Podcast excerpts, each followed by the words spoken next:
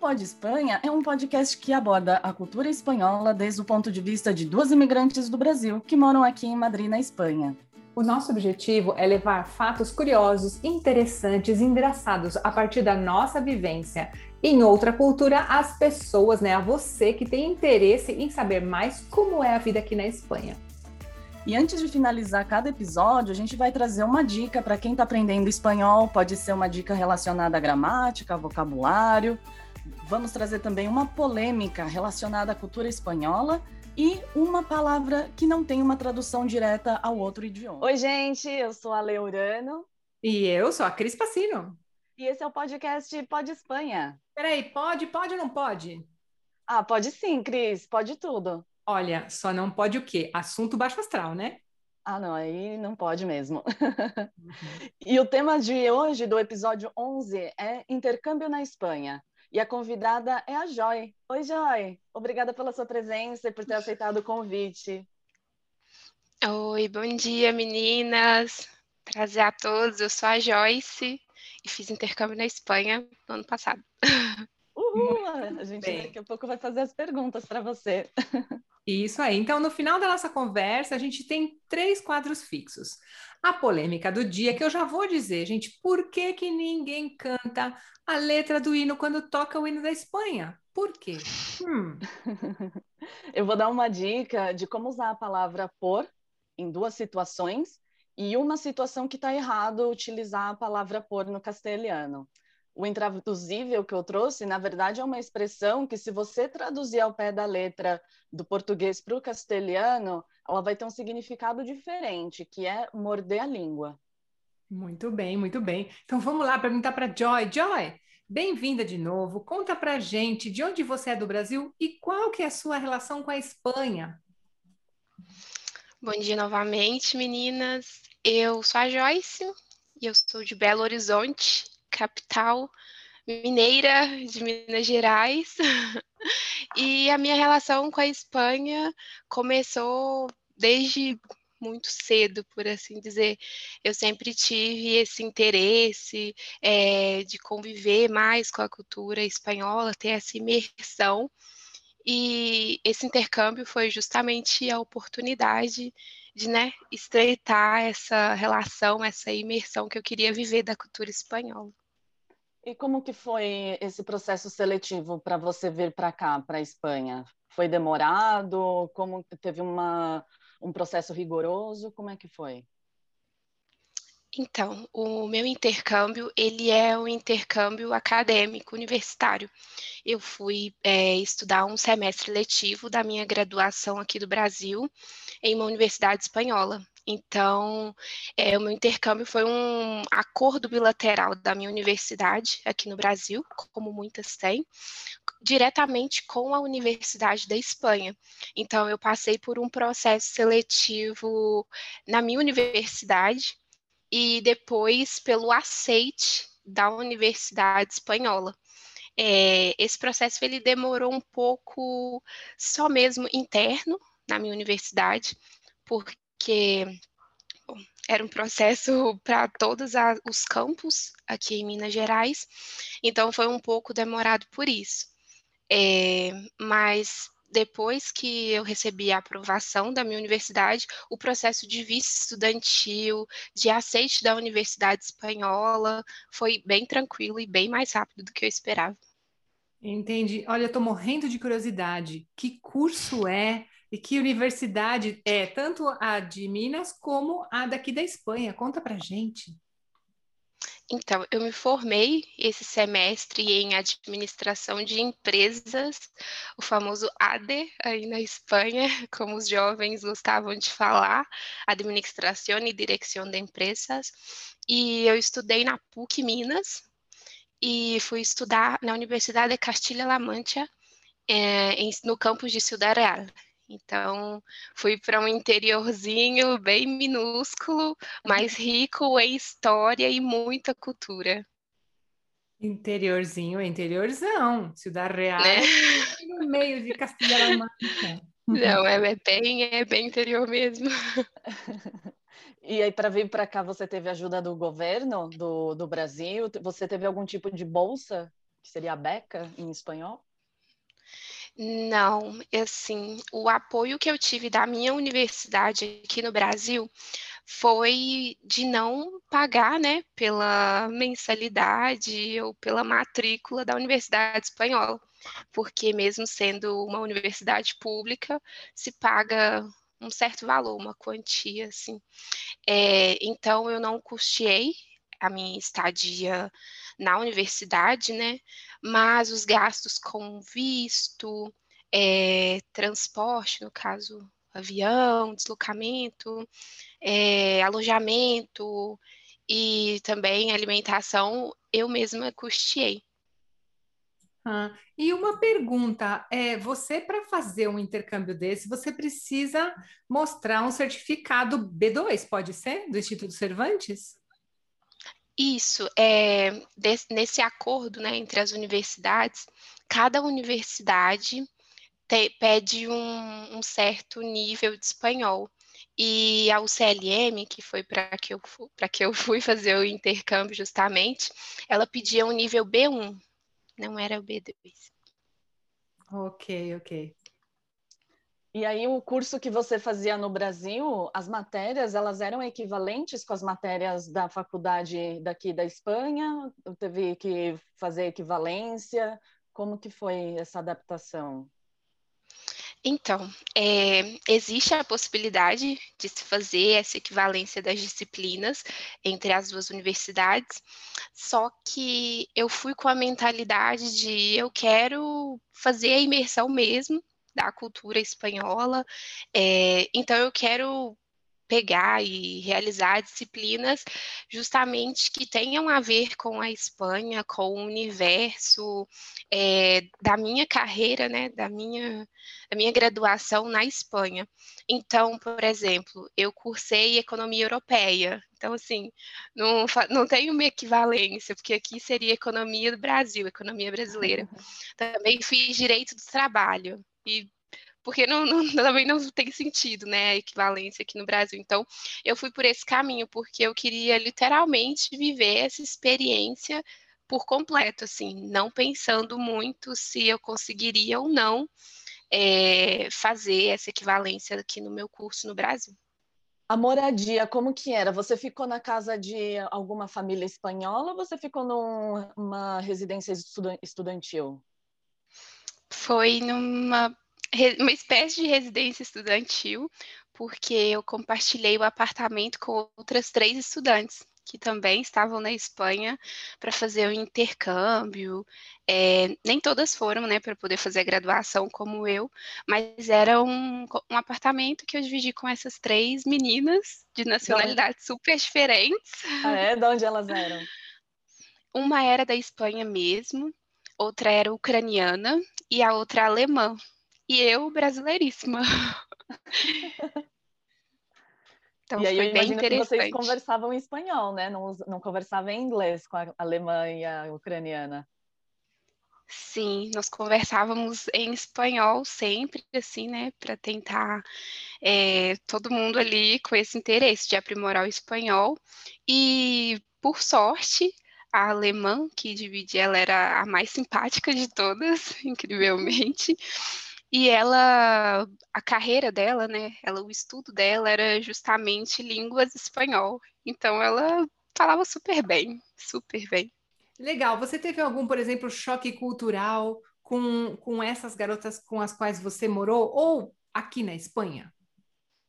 Sim, eu acho que choques culturais eh, já é a, é a, primeira coisa. Você desembarca do avião e já começa ali. Mas para mim é o mais marcante, e principalmente porque né, eu estava ali no meu cotidiano, estava ali todos os dias, era principalmente a questão da alimentação. Nós não dividíamos é, custos de alimentação, cada uma comprava o seu, e eu sempre era a última, era uma regra um pouco implícita, eu era sempre a última a utilizar a cozinha, porque elas falavam que eu comia muitas coisas. E eu ficava assim, não, mas eu não como tanto assim. Só que eu, quando ia para a cozinha, porque eu preferia né, me alimentar em casa, porque fica bem mais barato, eu fazia arroz, feijão, uma salada, uma verdura e carne. E principalmente a alemã e a ucraniana, quando elas me viam comendo ou fazendo mesmo a, a minha refeição, elas falavam: Nossa, e você come isso tudo todo dia? É muita coisa. E eu ficava: Não, tem bastante variedade, mas não é tanto assim. Aí ela: Não, é verdade, mas são muitas coisas. E para mim, assim, aquilo já foi um choque, porque eu pensava, gente, eu sei que comidas são distintas em todas as partes, mas questionar até a variedade, eu fiquei assim bem surpresa. Para mim foi bem surpresa isso. Mas você sabe uma coisa que eu aprendi aqui? É, antes no, no, Brasil eu comia arroz, feijão, uma carne, salada, talvez uma batata. Gente, aqui eu como arroz, feijão, um pouquinho de farofa, ponto. Arroz e feijão e um ovo. Só não, não tem tanta. É que precisa, na verdade, né? Se você for pensar. Isso foi algo que, né, fui percebendo ali com o dia a dia, e eu reparei que eu mesma fui tirando algumas dessas coisas sem perceber. Mas eu acho que o choque foi tremendo, assim, para mim, porque elas comiam um potinho de milho e uma fruta. E eu ficava, esse é o seu almoço? Porque para mim a fruta é, não sei, uma sobremesa ali, não, não é o meu almoço. Você se adaptou mais a elas, tirando coisas, ou ela, elas acabaram se adaptando a você, incluindo mais coisas no cardápio? Eu acho que, como nós não dividíamos nada em relação à alimentação, a não ser quando a gente fez alguns momentos de vamos fazer uma noite de comida brasileira, uma noite de comida alemã, a não ser nesses momentos, né, que a gente compartilhava assim esses, esses essas diferenças culturais na alimentação, é, não, acho que não nos adaptamos tanto assim à alimentação uma da outra, tanto que a gente até pensou, ah, vamos comprar porque é muito barato na Espanha comprar um, um, saco de batatas, um saco de cebolas. Só que depois a gente tentou e a gente viu que não ia dar muito certo. É curioso, essa história de compartilhar é curiosa, porque eu nunca morei assim com outras pessoas que não fossem o meu companheiro, mas eu já vi em casas de pessoas que compartilham, assim, tem vários potinhos, é, vários, ah, várias embalagens de açúcar, então tem o açúcar de cada um, ninguém mexe no açúcar do outro. Sim. Hum, é, por um lado, me parece justo, mas por outro, sei lá, tipo, vamos compartilhar isso aí, a gente divide, né? Compartilha, não sei, o que, que vocês acham? É, bom, assim, pela minha experiência, o primeiro que eu posso dizer, eu acho que foi já diferente de várias pessoas que eu conversava durante o próprio intercâmbio e com quem eu conversei depois, é que as minhas companheiras ali de apartamento, elas eram pessoas muito tranquilas, porque, né, isso também pode ser um problema, alimentação com com outras pessoas. E com elas não, foi bem tranquilo, todo mundo respeitava o espaço de cada uma, a parte da geladeira de cada uma, mas sempre que alguém ia viajar para casa de alguém ou não ia passar algum tempo, a gente sempre mandava no grupo, gente, tem isso e isso na geladeira e eu não vou estar tá aí. Se quem quiser pode comer, ou pode, não sei, é, fazer alguma coisa com isso para mim, para não estragar. E dava super certo, assim. Eu não cheguei a perder comida, não muita. Só eu tive que doar algumas coisas por causa da pandemia, mas não cheguei a perder comida nem nada disso. E durante o seu intercâmbio aqui na Espanha, você enfrentou a pandemia, né? A quarentena. É, como é que foi estudar durante o isolamento social e o seu convívio com essas pessoas que você antes não conhecia? Eu fiquei bem surpresa até, assim, acho que porque eu estava em contato com os meus amigos e as minhas amigas que também estavam fazendo faculdade aqui no Brasil. E quando começou a pandemia aqui, pelo menos os meus amigos, eles tiveram aquele momento, assim, transição, né? Pelo menos uma semana que cancelaram as aulas para depois voltarem. Enfim, porque era tudo novo mesmo. E na Espanha foi assim, o reitor da universidade mandou um e-mail numa quinta falando que teria que começaria, né, essa quarentena, mas que só seria só seriam cancelada a aula da manhã, porque à tarde já estaria tudo normal. E eu fiquei assim, será mesmo? Acho que não, né? Mas tá bom. Aí à tarde já começaram as aulas é, online e eu fiquei, nossa, teve aula mesmo. foi a minha primeira surpresa. E, e foi assim, não tive nenhuma aula cancelada, foi tudo, continuou da mesma maneira. Eu tinha uma disciplina que ela era teórica e prática. Eu pensei que, inclusive, o professor nem continuaria as práticas, o que seria diferente, né?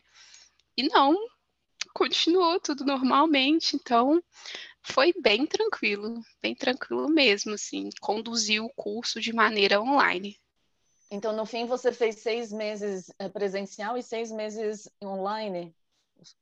Não, não. Eu cursei só um semestre mesmo, seis ah, meses. É, e aí eu cursei mais ou menos dois meses de aula presencial e os outros quatro foram online. Ah, não teve oportunidade nem de, de se despedir quando você voltou para o Brasil, da, do, do pessoal da faculdade?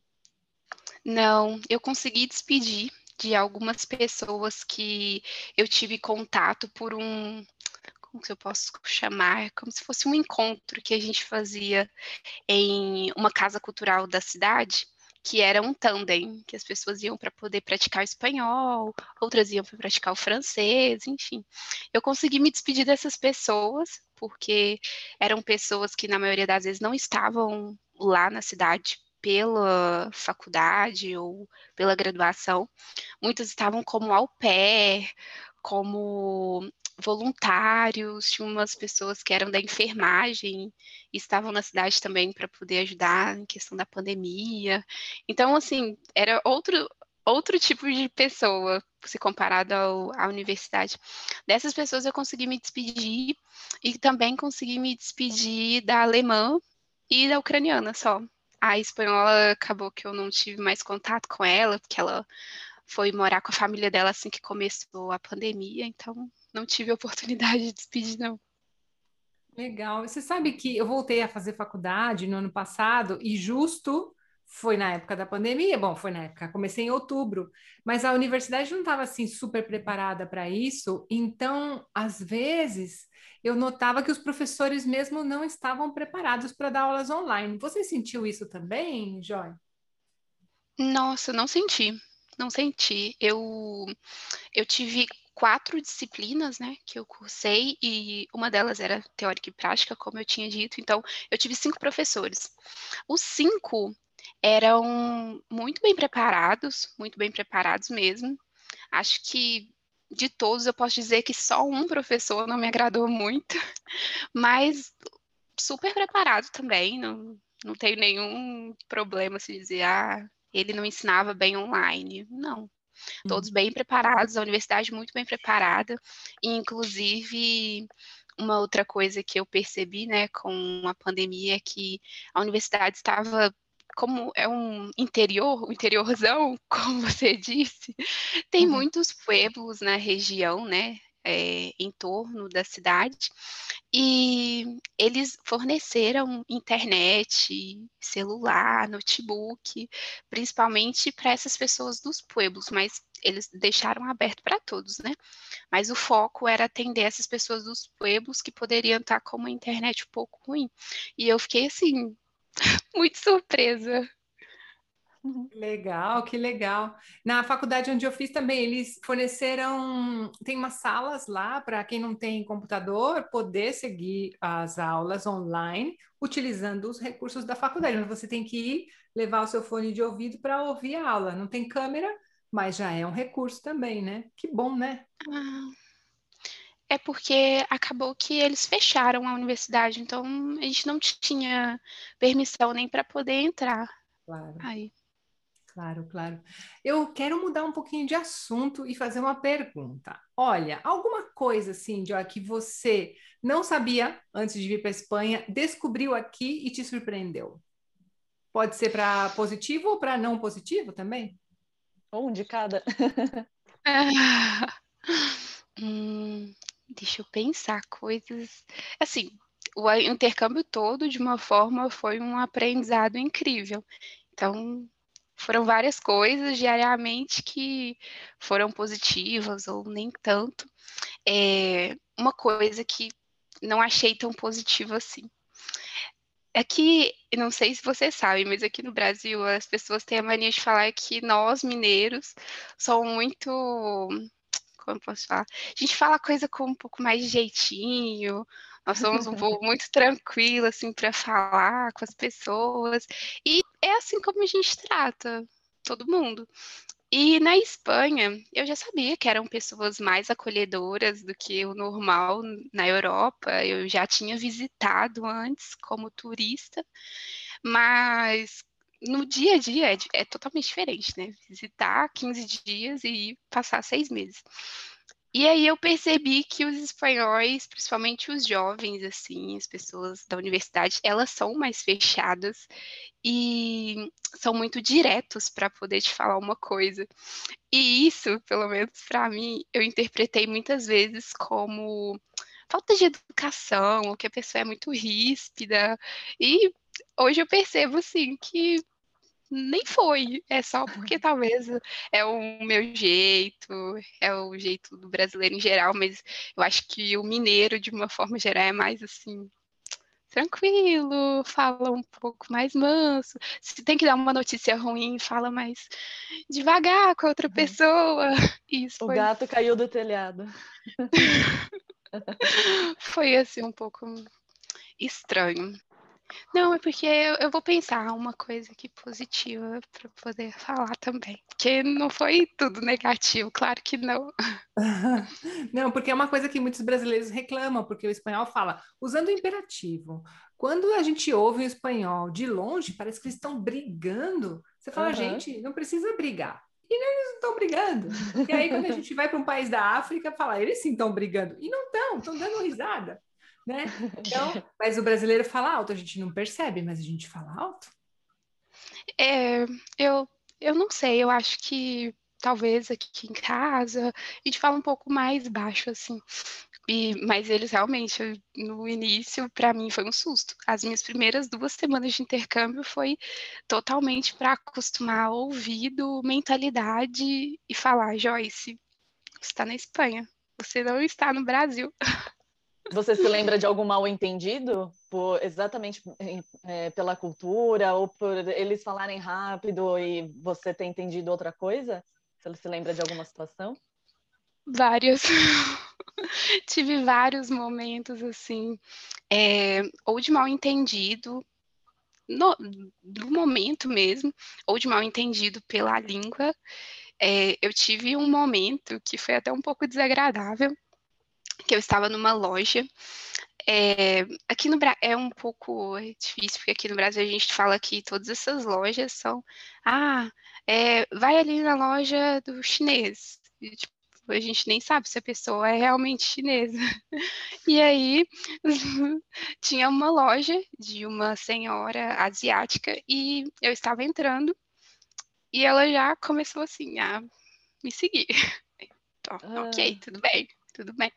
E aí, eu não sei o que aconteceu, era inverno e estava um pouco chuvosa a cidade, e alguém tinha entrado e tinham sujado a loja dela com lama. E aí ela veio atrás de mim, falando que era para eu voltar e limpar. Aí eu fiquei assim, eu, hum? Mas eu não fiz nada. Ela, não, você sujou, você sujou o chão todo, olha aqui. Aí eu fui, né, mostrei as minhas botas, falei, não, não sou eu, estão secas. E ela ficou super brava comigo. E eu fiquei assim, como assim? E aí eu tentava explicar e eu não sei se ela não me entendia, eu não entendi ela, mas foi uma situação super desagradável. E depois chegou um senhor e ele falou: ah, nossa, eu sujei sua loja toda, né? Deixa eu te ajudar aqui, limpar. Aí eu fui, olhei para ela assim. Aí ela, tá bom, tá bom, pode ir. Aí eu. Nem pediu desculpa. Nossa, você me deve pedir desculpas, exatamente. Mas assim, não sei se foi a língua, o momento, mas ela ficou super brava comigo. Ai, ela. Não, ninguém suja na minha loja, ninguém pisa aqui com esse pé sujo. Sim, ela ficou muito brava, mas eu relevei também, assim, não, não foi nada demais. Só que isso aconteceu no meu primeiro dia de aula. Eu estava indo na loja dela para comprar um caderno, umas canetas, então eu cheguei na faculdade assim, meu Deus. Traumatizada. Sim, sim. E aí já teve um impasse na secretaria, porque eu não conseguia entender é, as direções que eles me falavam de onde era a minha aula. Nossa, foi. Eu queria chorar.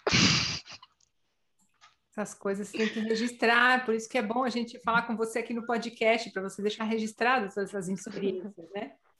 Sim, nossa, mas eu lembro que esses dois, acho que a primeira semana, assim, na universidade, como eles falam muito rápido, porque uma coisa é você estudar espanhol aqui no Brasil e falar, ah, não, estou preparadíssima, tenho um intermediário uhum. avançado, vai dar tudo certo. Aí você chega no interior, que as pessoas falam alto, super rápido, com uhum. o dialeto mesmo ali, várias expressões local, aquele som totalmente diferente que eu só vi quando eu cheguei na Espanha. e aí foi assim, eu falei, eu não sei espanhol. Uhum. Eu não sei. Mesmo tendo B1, era isso que eu queria te perguntar. Você recomenda que as pessoas estudem antes de fazer intercâmbio? Estudem o espanhol antes de fazer intercâmbio aqui? Completamente. Hum. Completamente. E assim, vou dar até um exemplo que me aconteceu. Eu sempre tive esse interesse pelo espanhol, só que até mesmo pela nossa localização, a gente tem muita influência assim do espanhol latino. Então eu sempre consumi muito conteúdo mexicano, colombiano, então até me perguntavam se eu era mexicana, me perguntaram isso uhum. um milhão de vezes na Espanha. E nas aulas as primeiras duas semanas eu realmente eu não conseguia entender 100% do que eles falavam, não conseguia mesmo. E em uma das disciplinas eu fiz grupo com duas meninas que eram lituanas. E eu não sei como é o processo na Lituânia para conseguir né, fazer o intercâmbio na Espanha, mas elas não falavam o espanhol. Elas entendiam mais ou menos. E aí, como eu entendia mais do que elas, eu emprestava minhas anotações, que às vezes eu fazia em inglês também, para poder ajudá-las a entender o que, que aconteceu. Então, assim, se eu não tivesse pelo menos o nível que eu tinha de espanhol, que melhorou muito mais depois do intercâmbio, eu não teria conseguido, de verdade, não teria conseguido continuar. Olha, elas ficavam falando entre elas e deixavam você de lado? Não, a gente conversava em inglês. Porque elas não, elas sabiam falar o olá, que tal? E... Só. Entendi. Então já fica a dica aqui para quem está pensando em fazer intercâmbio, dá um gás no espanhol, porque sem espanhol você vai sofrer um pouquinho. E quando você está fazendo intercâmbio, você não está pensando em estudar espanhol, você está pensando em estudar o seu intercâmbio, conhecer as pessoas, não é, Joyce? Sim, totalmente. É, eu fui porque eu queria mesmo essa imersão, né, na, da, do meu curso, da minha graduação, mas num, num cenário Espanha, num cenário Europa. Tanto que a minha, as, a minha escolha de disciplinas foram completamente pensadas nisso. Eu não estava focando, vou fazer esse semestre e aí eu elimino quatro matérias do meu curso. Não pensei isso nem em nenhum momento. Então já tem aquele trabalho de já estudar, que não é nada fácil, né? Já é bastante trabalhoso. É, mas também você já tem que lidar com o espanhol, que é muito diferente quando você chega para escutar, com material em espanhol, algum material em inglês, então realmente, estuda em espanhol antes de fazer o intercâmbio. Joyce, do que, que você sente saudade aqui da Espanha? Porque eu já vi no seu Instagram que todo dia você é, remete nessas né, lembranças daqui. O que, que você sente saudade? Então, sinto saudade de muitas coisas, porque a Espanha se tornou assim o meu. Acho que não vou falar sonho, se tornou a minha meta mesmo de vivência, mais ou menos desde 2018. Só que eu sou uma pessoa que eu penso muito, penso até demais antes de fazer alguma coisa. E só em 2020 que eu consegui fazer o intercâmbio e estou na preparação para poder imigrar mesmo. E então a minha saudade maior mesmo é do meu noivo, Nós nos conhecemos aqui no Brasil, ele é brasileiro também, e teve que se mudar para a Espanha. E acabou que a gente conseguiu ter mais contato, justamente porque as minhas aulas foram online, então eu consegui ter mais contato com ele. Então, a minha saudade maior, assim, efetivamente é dele, né? Porque a gente quer estar junto logo. Mas viver na Espanha se tornou, assim, o nosso objetivo. Então, são muitas saudades, são muitas saudades. Que legal. E onde que ele mora aqui? Ele mora em Saragoça. Em Saragoça, é um pouquinho mais frio do que, do que Ciudad Real, né? Sim, sim. Mas o, o verão, eu acho que castiga em toda a Espanha, né? Usou a palavra certa, castiga. E tinha como estender o seu programa de intercâmbio enquanto você estava aqui, Joyce, para aproveitar mais? Tinha sim, eu tinha a opção de ficar por mais seis meses, só que eu não sei falar como era o processo, porque como foi um cenário que eu não esperava mesmo viver de uma pandemia, então eu nem pensei assim em estender.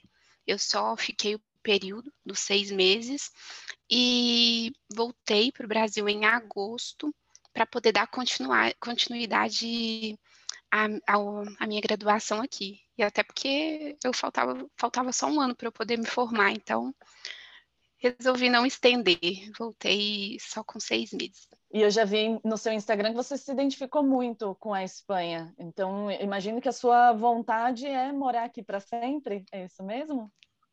Sim, é isso mesmo. É, é uma vontade que, como eu tinha dito, né, começou ali. Eu tive certeza que eu queria em 2018. Porque antes eu ficava, ah, será? Ah, talvez, não é para mim. Mais ou menos esse pensamento. E depois que eu tive essa certeza que eu queria ir para a Espanha, eu comecei a pensar mais, é, planejar, investigar como eu poderia fazer isso da melhor forma, economizar para poder fazer isso e atualmente eu estou nessa fase, assim, planejando a parte final para poder literalmente ir morar efetivamente na Espanha. Bom, muito bom, que legal fazer planos assim, né? Gostoso, não é? Sim, eu gosto bastante, mas sou um pouco ansiosa, então eu fico ali todo dia lutando com ansiedade. Bom, vamos que vamos. E a última pergunta: o que você recomenda para quem está pensando em fazer intercâmbio aqui na Espanha, Joy? Olha, vou falar com base na minha experiência. Eu acho que todas as pessoas que quiserem, têm esse plano, essa vontade de estudar na Espanha. Eu queria dizer, principalmente para as pessoas, assim como eu, que aqui no Brasil podem ser bolsistas, é, não terem uma renda tão alta, eu queria dizer principalmente para essas pessoas que façam seus planos, trabalhem, é, estudem, né? Porque eu acredito muito que a gente consegue as nossas coisas através do estudo e do trabalho. Então, façam isso, juntem a sua grana, leiam bastante, bastante informação de quem já foi, é, coisas nas páginas oficiais do governo espanhol. Estude espanhol e vá. Vá, que vai ser a melhor, se não uma das melhores experiências que vai te mudar bastante. Uau, uau, que legal. E você sabe uma coisa muito importante que você disse? Ler as webs oficiais, porque tem muita página, muito blog, que às vezes não tem as, as, as informações oficiais mesmo, né? Ou mesmo que tenha informação, se não tem o link, fica a informação meio incompleta, né? É importante. Mas também tem outra coisa, às vezes não dá para entender a, as páginas oficiais, né? Uhum. Não é? São Sim, muito é confusas. É verdade. Então a gente tem que ler com paciência, muita paciência, amor e carinho, né? Sim, e até porque as páginas vão colocar aquele espanhol mais formal, com algumas palavras que não vão estar ali no dia a dia, então você tem que ter um pouquinho mais de paciência, mas para quem quer fazer mesmo acontecer e talvez não tenha ali aquela oportunidade, ou até financeira, né, de contratar uma pessoa para poder e aí, né, fazer esse processo do zero para ela, contratar uma consultoria, uma agência. É, então é importante ler continuamente as informações, se você quer fazer isso sozinho, como eu fiz, sem agência. Então, vai ter que ter um pouquinho mais de persistência, é, pesquisar bastante, ler bastante. Então, sempre, página do Consulado Espanhol, página do Ministério de Educação da Espanha, ler o boletim, o BOE, como hum. chamam aí, da Espanha. Sempre assim, focando nesses dados mais oficiais. Claro, importante ver a experiência de alguém que foi e que fale mais ou menos como aconteceu, até porque essas pessoas dão um norte, né, para você saber por onde começar a buscar, mas ler as páginas oficiais, imprescindível. E também de bolsa de estudos, né, Fundação Carolina, Santander e todas essas, né? elas oferecem as bolsas, claro, são limitadas, tem que cumprir alguns requisitos, mas super importante e várias pessoas conseguem estudar, né, de uma maneira bem mais econômica e financiada na Espanha, justamente por esses canais. É, e para quem talvez não consiga uma dessas bolsas, mas não quer desistir desse sonho, pode ver na própria universidade, na equipe de relações internacionais, que eles mostram um pouco mais o caminho. A minha universidade me direcionou bastante nesse sentido, mas no final das contas foi ali por minha conta no final. Entendi, tá certo, muito bem. Bom, vamos para os quadros agora e a gente te convida, Joyce, se você quiser ficar para participar da sua opinião também, bem-vinda está. Tá certo? Ok. Então a gente vai começar com os quadros. E o primeiro quadro é a polêmica do dia. Por que, que ninguém canta letra quando toca o hino da Espanha?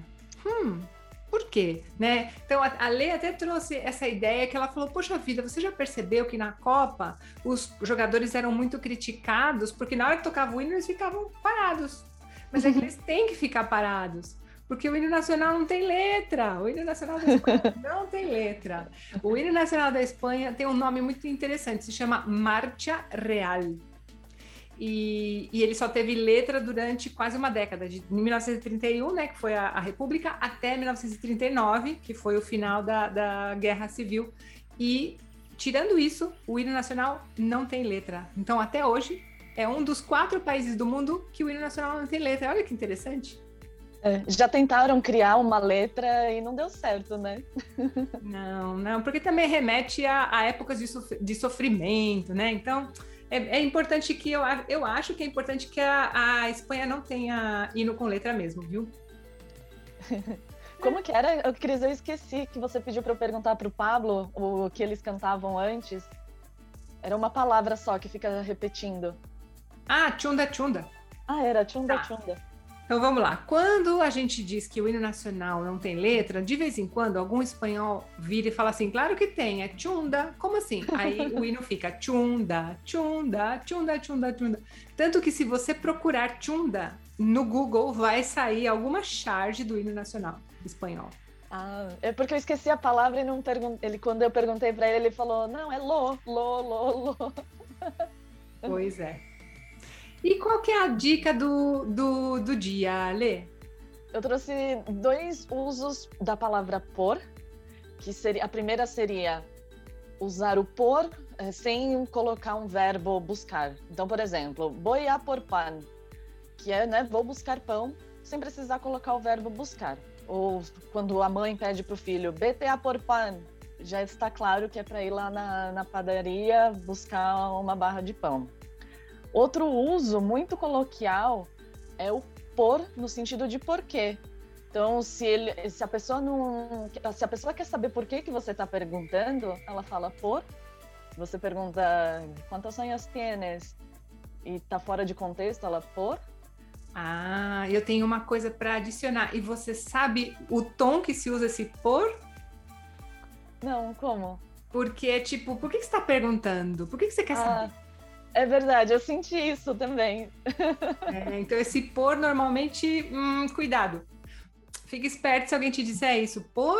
É, porque sua pergunta está fora de contexto e ela quer saber qual o seu interesse em, em saber, né? Na verdade, eu queria falar que tem um uso de por, que se traduzido português, que se usar igual em português ficaria errado. Então, quando você quer fazer uma comparação, por exemplo, nossa, essa menina tem dois anos e fala muito bem. Então você fala, nossa, por ter dois anos ela fala muito bem. Se você falar dessa mesma maneira em, em castelhano, tá errado. Na verdade é para. Para ter dois anos, esta niña habla muito bem. Ah, que interessante. Isso é muito importante para quem fala português, porque as preposições estão aí, né, na, na, no nosso dia a dia. É, é que a gente acha que prepo, as preposições são iguais, mas nesse caso, por exemplo, a utilização é diferente do por. Legal. E o intraduzível, Lê? Olha, eu trouxe uma palavra, uma expressão que aconteceu na vida real, tá? Com o Pablo, porque ele falou que você estava mordendo a língua. E eu estava fora do contexto para mim na situação, né? E aí eu falei, mas o que, que você quer dizer com isso? E aí ele falou, né, que ele estava querendo, eh, que ele estava segurando o que ele queria realmente falar. Em português, se a gente falar morder a língua, é uma situação de, por exemplo, eu falei mal de um espanhol, dos espanhóis a vida inteira.